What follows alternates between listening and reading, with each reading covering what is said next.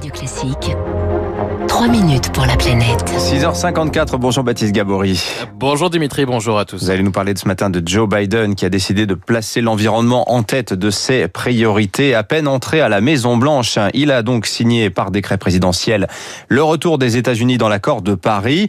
il a mis fin aussi à un projet qui agite les États-Unis depuis plus de 10 ans. C'est la construction de l'oléoduc Keystone XL. Oui, projet euh, pharaonique hein, d'un oléoduc entre la province canadienne de l'Alberta et l'État du Nebraska dans le centre des États-Unis, 1950 km de long euh, pour acheminer plus de 800 000 barils de pétrole chaque jour depuis le Canada vers les États-Unis. 9 milliards de dollars pour se connecter au réseau déjà existant et qui permet euh, de descendre ensuite le pétrole vers les raffineries du Golfe du Mexique.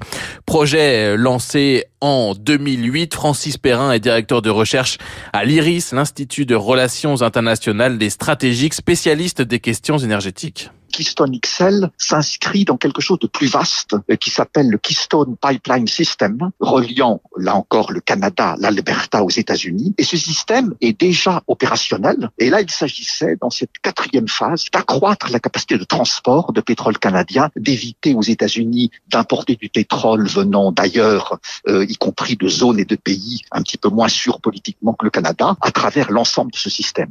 Cet oléoduc aurait dû donc transporter du pétrole issu des sables bitumineux de l'Alberta, qu'on appelle aussi euh, pétrole sale, car pour l'extraire, il faut beaucoup plus d'énergie que pour le pétrole conventionnel, si bien que ce projet, Keystone XL, est vite, très vite devenu euh, controversé avec des craintes de fuite de pétrole et donc de pollution dans les écosystèmes traversés par l'oléoduc et parce qu'il est devenu un symbole de ce pétrole sale. Carole Mathieu, euh, spécialiste énergie à l'IFRI, l'Institut français des relations internationales. Ce projet-là en particulier est critiqué à cause de la nature du pétrole qui serait acheminé. Et donc en fait, renoncer à Keystone XL, c'est un moyen aussi euh, de freiner euh, l'essor de cette ressource fortement euh, intense en carbone. Et puis après, il y a un enjeu qui est même plus large, qui est la critique de tous ces projets d'infrastructure qui en fait verrouillent un avenir très carboné, alors que l'urgence, elle est plutôt de réorienter les investissements vers les ressources décarbonées.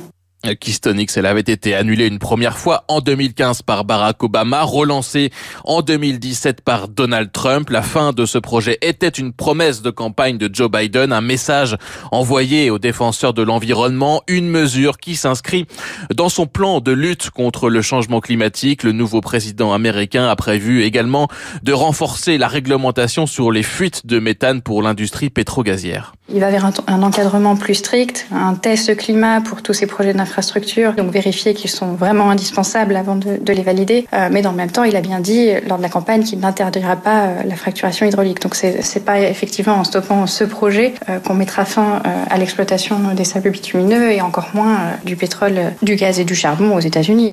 Les États-Unis sont et vont rester le premier producteur mondial de pétrole. Pas de révolution immédiate à venir, plutôt une transition en douceur. Joe Biden promet la neutralité carbone en 2050 aux États-Unis. Merci Baptiste Gabory.